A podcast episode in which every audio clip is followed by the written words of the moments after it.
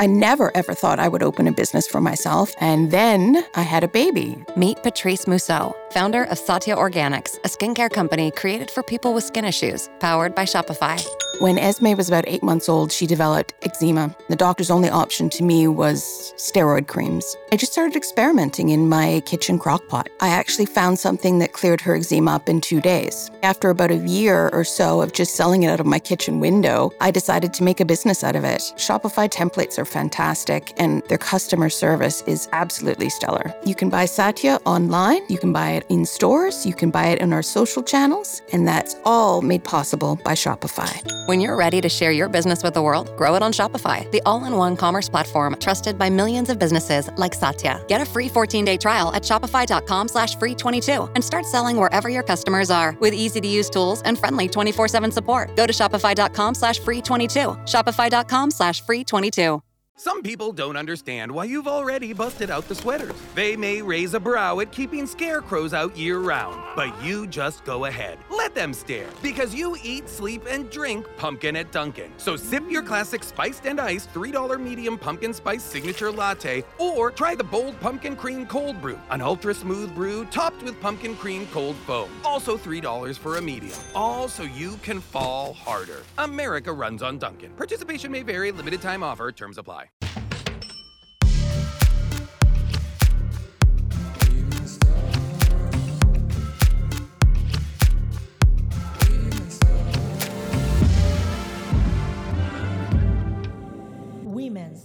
Bienvenidos a un nuevo episodio de Women Tals. Este día estoy aquí con la mesa bastante florida. Bienvenida Yesenia, gracias por estar. Muchas gracias. Kimberly, gracias por estar nuevamente. Hola. Nos encanta tu presencia. Danya, muchísimas gracias también por Hola. estar. El día de hoy hay un tema bastante importante para mis chicas, separados. Lo que es el divorcio desde el punto de vista de las finanzas.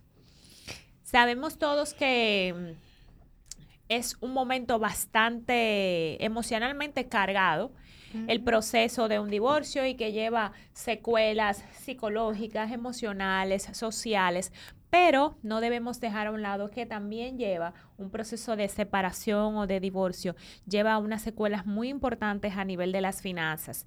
Yo estuve buscando, como siempre, algunos datos de las razones que logran más estrés en el proceso de divorcio en ese sentido. Y dicho rápidamente está por ejemplo el pasar por alto ciertos activos eh, que se han tenido dentro del régimen del matrimonio.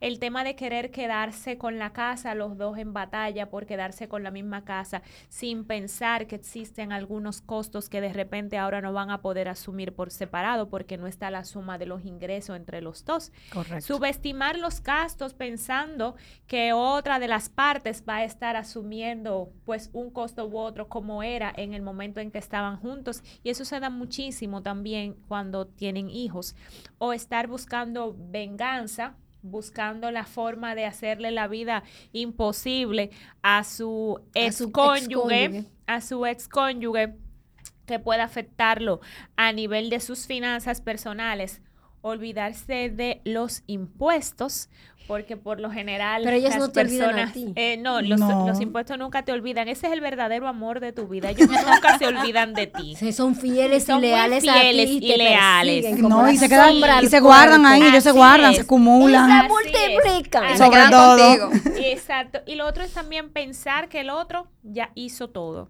Y que en función de eso, como fulanito era que se encargaba, fulanito era que se encargaba, y las tarjetas se pagaron, fulanito era que se encargaba de eso, y los IPI se pagaron, los, los impuestos que se pagan sobre las propiedades, era que fulano era que llevaba eso. En ese sentido, yo quisiera poder hablar un poquito a nivel financiero, mi querida Danya. Qué peligro. Exactamente, qué peligro. Qué peligro. ¿Cómo podemos estar afrontando la separación desde el punto de vista de las finanzas personales de esos ahora excónyuges? Bueno, lo que siempre recomiendo es llevar a la mesa al momento de que ya deciden separarse, llevar a la mesa todo lo que tenemos en conjunto y lo que no tenemos. O sea, nuestras deudas en conjunto y nuestras deudas personales, porque se da mucho el caso de que yo necesito un préstamo ahora mismo personal y mi pareja me dice en el momento que estaba todo bien, sí, toma lo que yo te voy a rosa". ayudar. Entonces, cuando ya no estamos, yo no te voy a ayudar. Entonces, sigue siendo mía y responsabilidad mía. Como tú bien mencionaste anteriormente, mis deudas son mías y era la que se cargaba, pero son mías. Pero son tuyas. Claro. Él se Y encargaba, pero son también mías. del escenario, porque pudiera darse el escenario en ese mismo sentido que tú, como estabas en el amor, en el idilio y todo aquello, Todo color de tú rosa. firmaste por esa persona, pero es el carro de fulano. Pero entonces resulta que ahora la deuda es tuya, pero el carro es del otro. Así es, porque por ejemplo, se da el caso de que, por ejemplo, cuando estamos también adquiriendo una vivienda en el matrimonio, la vivienda es nuestra. Por ende, la deuda es nuestra. No es tuya porque como tú ganas más, tú eres que la pagas. No, para el banco es transparente, para la banca es transparente y por eso es nuestra. Entonces ahí llegamos a un acuerdo. título, Los que están, porque el los es plural. los dos son Chicas, espérense una cosita. Nos, Vamos a estamos olvidando de algo. diciendo. Ahora voy a, a colocarme el traje del abogado del diablo. Eso es la banca que ve la deuda. Pero para el sistema de justicia, cuando No se deuda. trata de un activo, está la deuda. Claro que existe. claro. Y tiene consecuencias, se le llaman obligaciones. Obligaciones. Ahora bien, esa deuda, ya sea que está sobre una garantía mobiliaria o inmobiliaria, tiene procedimientos. Correcto. Ahora yo les voy a explicar la más difícil, la más costosa y la que más duele, que es la inmobiliaria. Claro. Cuando hay activo, cuando hay una separación. Si hay, imaginémonos que Juan Pérez y Diana Fernández eh, casados, sacaron un apartamento, están pagando eh, un financiamiento de 15 años en el banco. Ese inmueble está transferido a nombre de ellos dos porque están casados con una comunidad de bienes. Sin embargo, están pagando ellos dos como pareja ese inmueble. Para el sistema de obligación, realmente poco importa quién lo esté pagando, si lo paga A o B. Lo que le importa es que si se dejó de pagar, quien va a pagar la situación, y valga la Es redundancia, es el inmueble. ¿Por qué? Porque el acreedor va a adjudicar su garantía. Poco importa. Yo no puedo salir a decir, bueno, mire, señor banco o señor acreedor, usted no me puede embargar porque no yo, me pagó. divor- yo me divorcié y quien pagaba Yo eso estoy en era un proceso fulano. de divorcio. No, señor. Entonces, bajo ese esquema, entendamos lo siguiente. Coincido con Daya cuando dice que si usted, querida amiga, ya tomaron la decisión y ojalá que no sea tortuosa. Eso es difícil, pero ojalá no sea tortuosa. Que usted haga su inventario de activos. Totalmente. ¿Y por qué no su inventario de, De- pasivos? En el caso de nosotros las mujeres, históricamente, está la famosa figurita de esta de que como el hombre es el administrador por naturaleza, está la famosa distracción de activos. Sí.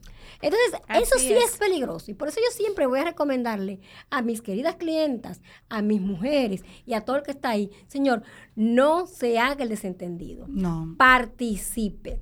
Si Se hace están ganando- voluntaria. Si se están ganando una tierrita por allá, por Duvergé, señora, controle eso, porque a usted le toca el 50% de eso. Así es. ¿Para Y qué? que eso pasa muchísimo con, así como tú mencionabas, em, hay parejas que las mujeres toman una actitud más pasiva, se quedan trabajando en las casas, digamos que el hombre es un empresario, él está haciendo múltiples negocios y ella está totalmente desentendida De todo. de las es negociaciones, de lo que vendió la compañía, de lo, lo que no vendió, de lo que compraron, de lo que él tiene, porque ella en su mente entiende que eso es responsabilidad de él. Pero yo le pregunto, vamos a ponerlo más romántico por si acaso usted quiere mucho a su esposo y usted entiende que eso nunca va a pasar. ¿Y si se le muere el viejito? Si se le muere. Ahí entra ¿Cómo- otro, ahí entra otro ¿Entiende? régimen. ¿Por qué? Porque usted no es, usted como esposa no hereda. Usted no hereda. No, cuando dice que mire, esa- no, quienes heredan son los, Los sucesores. hijos. Los esposos son propietarios, Propietarios en en un conjunto. 50% si existe la comunidad de bienes. Por lo tanto, ahí lo que aplica es que si hay una deuda, y aquí Dan ya me va a ayudar muchísimo, se establece de que hay un seguro con esa hipoteca. Sí, es así. Siempre hay un seguro de- Entonces, de, vida. Eh, por eso es que yo digo, señores, tomó la decisión de separarse. Inventario. Y claro que sí. organización, Llévelo a la mesa. estado jurídico del inmueble o del mueble, ¿por qué no? Del carro. Usted puede carro. verificar la matrícula de ese vehículo, puede verificar ese certificado de título. Y una vez usted tiene eso, usted no necesita preguntar, señores, no tiene que preguntarle a la pareja, porque usted también tiene enemigo y usted no quiere casi hablar con él. Entonces usted lo que simplemente dice, mira, dime qué es, dame una copia, o se supone que tú lo tienes. Eso Y tú simplemente las instituciones, que República Dominicana, déjenme decirle que está bastante organizada en ese sentido, Claro puede dar una sí. certificación, porque usted es copropietario.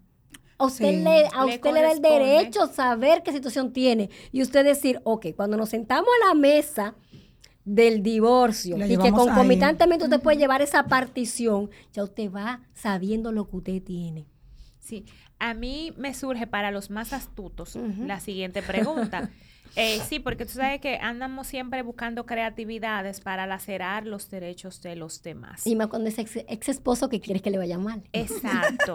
Eso tiene como un sentido Un especial. Sí, sí, sí, sí. especial. Eso es así. Eh, ¿Qué pasa cuando esa expareja quiere utilizar sus actividades comerciales, empresariales, sus compañías, para simular o para distraer los activos? Oh, importantísimo y estamos llenos de demandas en ese sentido, señores. Es increíble, es increíble que muchas veces esto más pasa con los hombres. No descarto que también le suceda a muchas mujeres. Y es el tema de que tú dices, bueno, estoy operando el negocio de la familia con una compañía.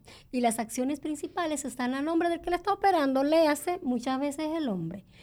Eh, es verdad, las acciones son, están a nombre suyo, pero las acciones son un activo.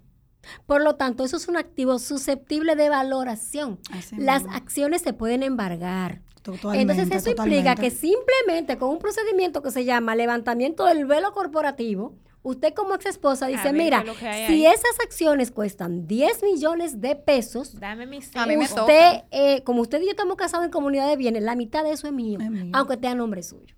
Aunque esté a nombre de la empresa y usted sea el No, representante. no, porque no, no, no, no, porque la compañía no tiene acciones, quien tiene las acciones es la persona Es la física, persona Claro. física. que se le llaman las cuotas sociales. Exactamente. Claro, correcto. claro, claro. Así es. Para evitar estos problemas, Daña, dame tus consejos en cómo llevar las finanzas de pareja, tanto en el proceso normal del matrimonio como en ese momento que ya usted sabe que las cosas no van bien, que ya usted sabe que se vislumbra una posibilidad inminente de divorcio. De tienda aparte. Exactamente, de montar esa tienda. Cuéntame cuáles son tus recomendaciones en ese sentido. Mira, yo le recomiendo siempre que la mujer debe de prepararse antes, durante y por si eso vaya a pasar. Así es. Ojo, no nos casamos para separarnos, pero puede pasar. Bueno, por eso existe el contrato prenupcial cuando, por eso con la separación de Entonces, bienes. prepar- nos preparamos antes, durante y después. En el durante, ¿qué quiero decir? Que llevemos siempre a la mesa lo que hay. Señores, ¿existe la infidelidad financiera? Claro que sí. Cuando tú me ocultas a mí, como esposa, lo que tú compraste, lo que no has comprado, lo que dejaste de comprar o de pagar, Sí, es, es, es- infidelidad no, financiera. es o sea, tú no me es infiel cuando tú A estás mí- con otra persona a mí- solamente. A mi despacho me llega muchísima gente. Mire, licenciada, ¿cómo yo quiero comprar? Yo quiero comprarme un carro. Pero que mi marido y me no lo quiero sepa. comprarme un vehículo, pero no quiero que mi marido se entere. Hay mecanismos Ajá. para hacerlo. Ojo, mecanismos legales. Pero me uno lo que dice Danja. No si, la, si la comunidad está trabajando para un fin, señores, que no sea que uno lo sepa todo y el otro se deja llevar como un borrego. No, tampoco. No hay necesidad No, de ser borrego. Es un trabajo en equipo, no, porque tú te casas para llevar es eso. equipo. Esa es la palabra. Entonces, no dejarte llevar y hacer, ay, que yo no quiero que él se entere, es que tengo un ahorrito No, ahí. Porque tú sabes que las mujeres de que nos caracterizamos por siempre ser las que ahorran. Ay, tengo un ahorrito, pero yo no quiero que él sepa. No, llévalo toda la mesa porque tú se casas con el amor de Pero su no, vida. pero Aunque en ojo. este momento ya no estamos divorciando, él, él fue el amor de tu Sí, vida. pero ojo porque pasa, si tú te pones a verlo, eso obedece a que sociológicamente la mujer está asimilado como lo normal, que cuando ella se divorcie la van a dejar en la calle, que ella la van a engañar. Ah, no, porque también hay muchos que hacen eso. Sociológicamente ella se está preparando a que cuando se divorcien ella no va a saber lo que pase porque ella ha tomado la decisión de ser el rol pasivo de esa relación y ella no sabe cuánto gana el marido. Ella entiende que ella Eso está es trabajando en delicado. la casa ¿Dónde está invirtiendo el marido? Exacto, ¿dónde está invirtiendo?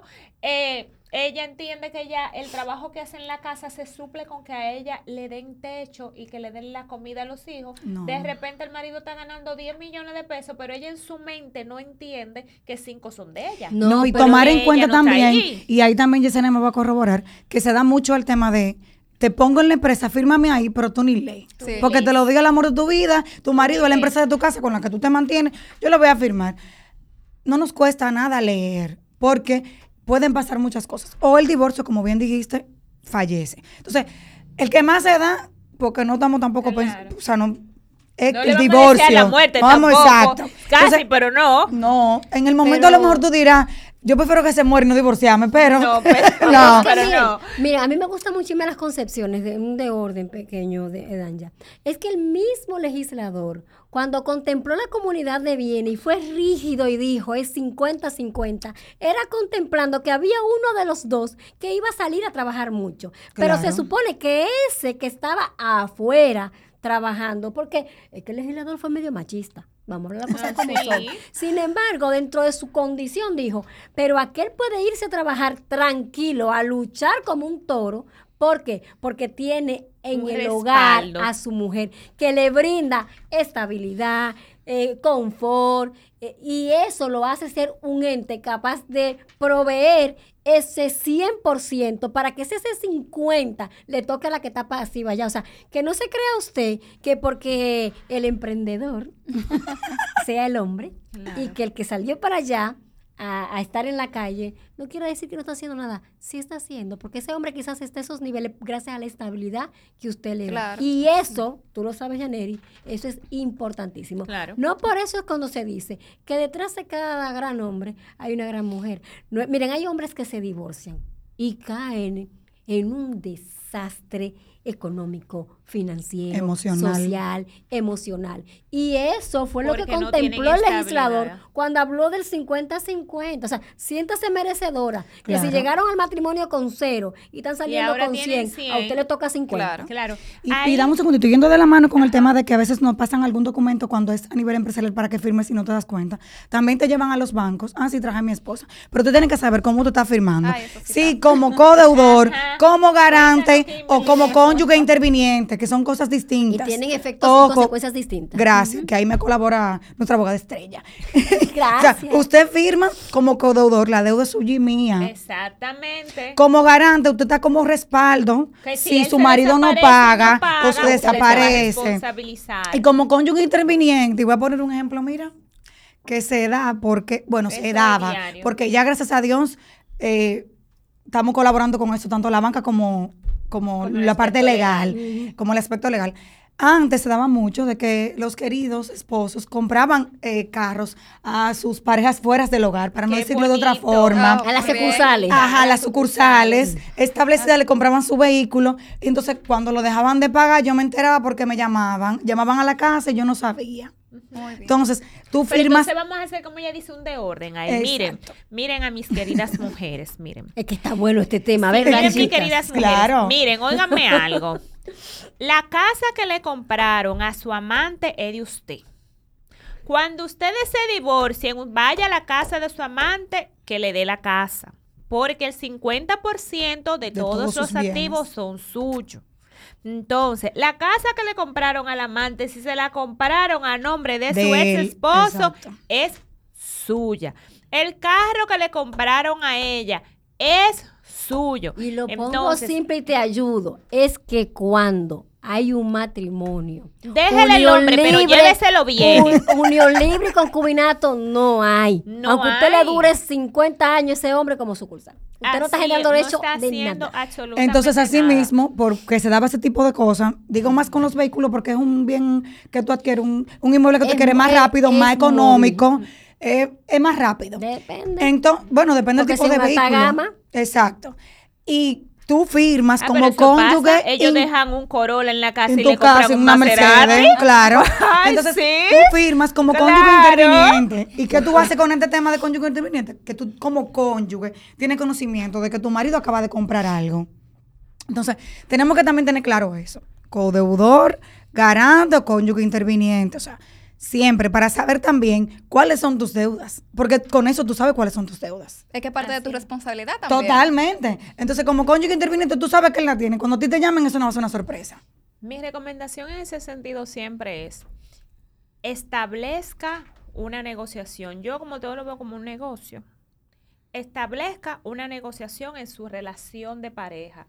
Y como todo negocio, entonces usted va a establecer a usted qué es lo que le funciona. Ok, mira, nos vamos a ir Comunión de bienes, 50-50 de todo lo que estamos creando hasta ahora. Ok, haz tu inventario. Mira, tú llegaste aquí sin nada, con los tenis.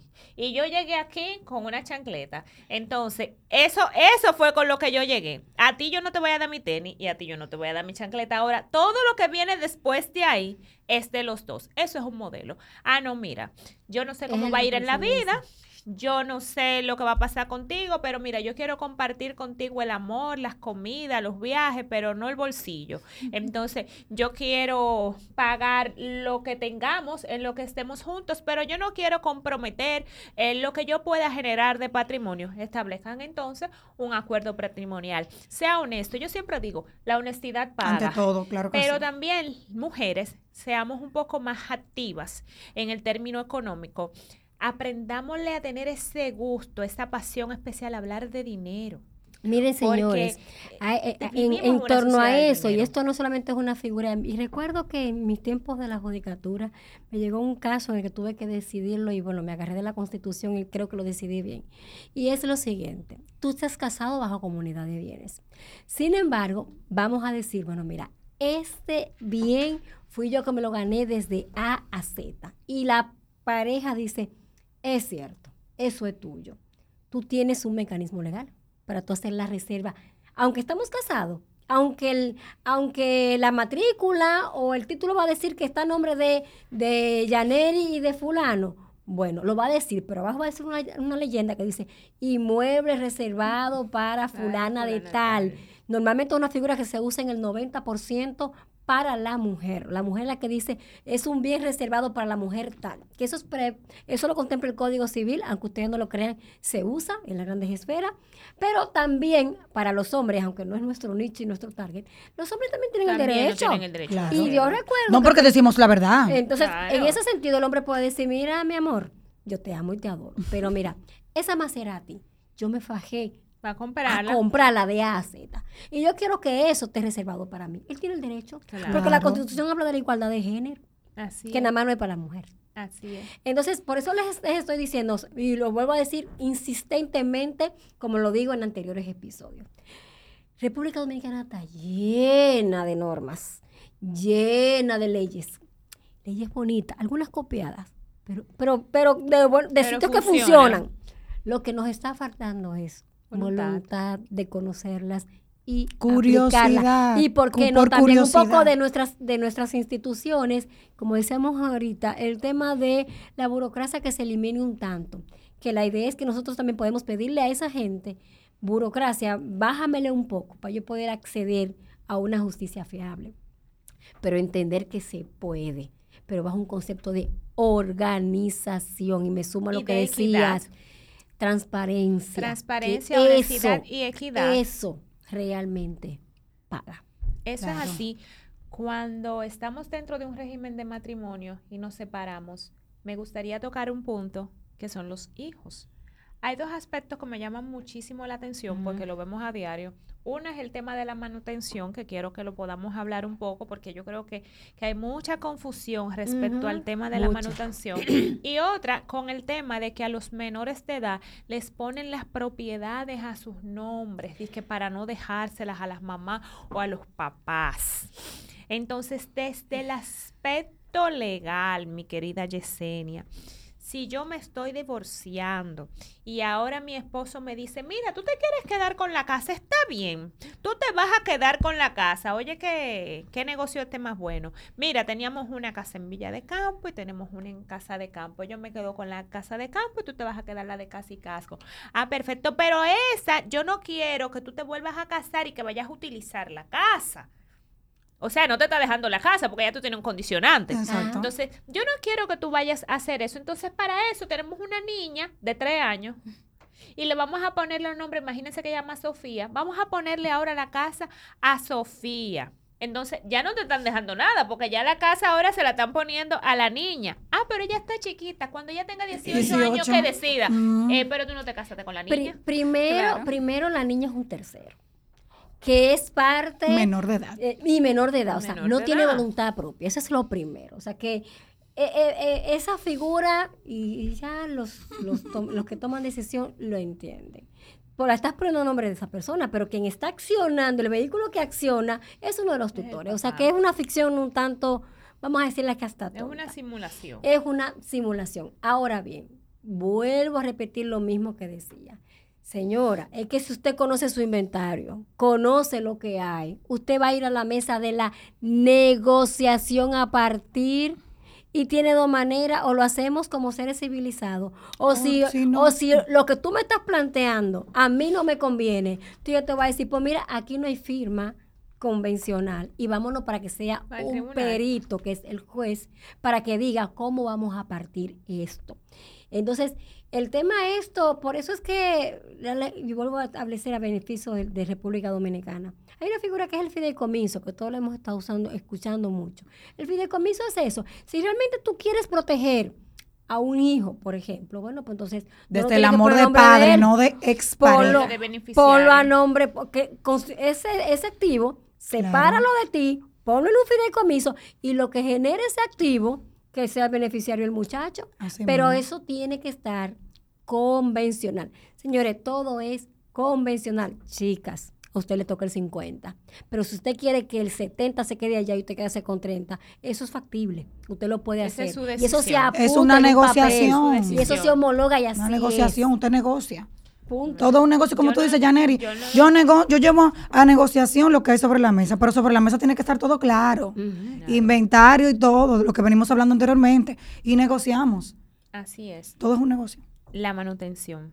Antes de irnos, quisiera tocar el tema de la manutención, porque yo sé que hay una confusión muy grande con las mujeres, madres, que se recién divorcian, de las expectativas que ellas tienen, y ahí sí es un error que cometemos mucho las mujeres, de las expectativas que ellas tienen de lo que es la manutención. Mire, la manutención no es más que el compromiso, responsabilidad que tenemos los padres respecto a nuestros hijos hasta que esto cumplan la eh, mayoría de edad. Eh, por lo menos en República Dominicana, que es 18 años. Bajo ese esquema, se prevé que como es papá, mamá, se prevé que sea 50-50. Ese digamos que es el escenario ideal. Imagínate que en ese niño tú estás gastando 20 mil pesos, por lo tanto se reputa y se entiende que es 10 y 10. Pero ese es digamos el escenario ideal, pero no sucede igual porque ustedes no están generando El mismo ingreso. el mismo mismo ingreso. ingreso. Por lo tanto, en el momento en que ustedes hacen que, las, que, que separan sus actividades, quizá uno se va a quedar ganando un dineral y el otro no tanto. Entonces, ahí, eh, mis queridas eh, eh, chicas, mis queridas mujeres, entendamos lo siguiente. Lo ideal siempre es tratar de hacerla convencional donde si como producto del mismo divorcio, ahí mismo se puede contemplar por un tema de economía procesal, que usted coloque su pensión ahí mismo.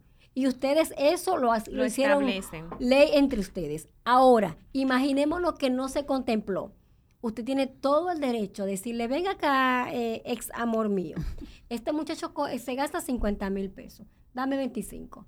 No te voy a dar 25 porque yo Porque ahora tengo. mismo tengo una deuda porque yo me compré un Porsche y tengo una novia que tengo que gastar en ella y 25 mil cosas. Entonces, tú tienes dos opciones. O trata de conciliar para que te lo dé o lo llevas a un tribunal. Aquí es que vienen las situaciones porque muchas veces, especialmente pasa con los hombres, que tratan de ocultar su situación de ingresos. Sí, normalmente ¿Para hacen qué? eso. Para poder colocarse ante la justicia como que son personas que no tienen nada. Insolvente. que perciben muy poco ingreso Y el- mínimo. Y el juzgador, Pero ellos lamentable- diario están en una Exacto. actividad Pero y con carro de lujo, lamentablemente- pero ganan 30 mil pesos. lamentablemente el juzgador 30 que mil para mí. Exacto. El juzgador lo que va, aunque sepa que ese señor se está ganando todo el dinero del mundo, el juzgador va a tener que, que- que dar una pensión y fijar un monto en atención a qué? En atención a la documentación que le, pre- que le presentaron. Por eso, chicas, ya ahí yo creo que no lo pueden hacer ustedes solas, asesórense.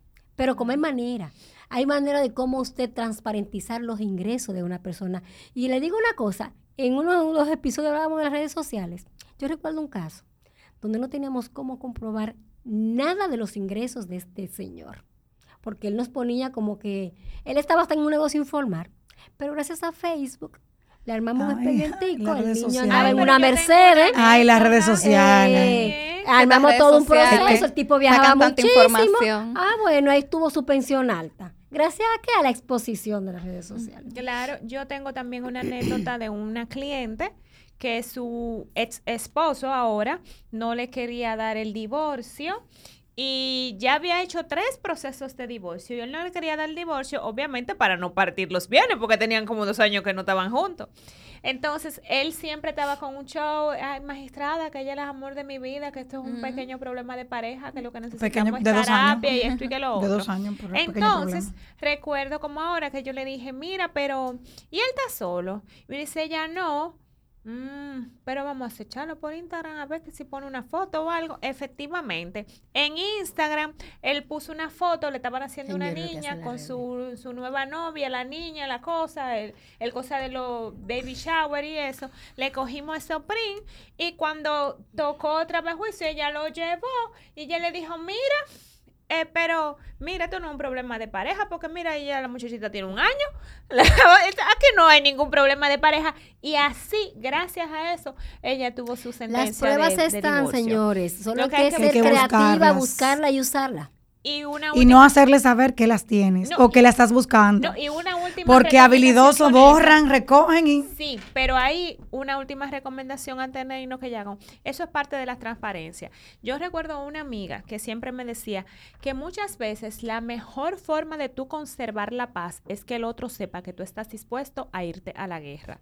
En el momento que desde que tú tienes tu relación de pareja, el otro sabe que tú eres lo suficientemente claro, transparente, que tú no tienes ese miedo de hablar de lo normal, de lo que te corresponde, que así como tú eres muy genuino para decirle, mi amor, te hice una cena, te quiero y, y eres el amor de mi vida, así también, fulano, mira, del dinero que tú gasta, ganaste, ¿qué fue lo que tú gastaste? Porque a mí me están llamando de aquí. En ese mismo momento se establece un precedente y hay una especie de libertad que genera entonces la confianza de poder hacer una relación que tenemos, que debemos y dónde lo tenemos y en qué condición tenemos lo que tenemos. Así mismo es. Y eso puede facilitar que en caso de una ruptura, entonces sea, Sea de más manera amigable. amigable y sin necesidad de esconder, porque ya el otro sabe que tú sabes Y el, lo que sabes. y, el principal, y el principal esquema. Eso es. Justo. Así es. Así es. Bueno, ni más chicas, ni menos. Gracias por estar aquí. Pienso que este tema, como siempre, puede seguir esclareciendo la mente de nuestras Woman Talks. Y nos vemos en una próxima edición. Buenas noches. Women's Talk.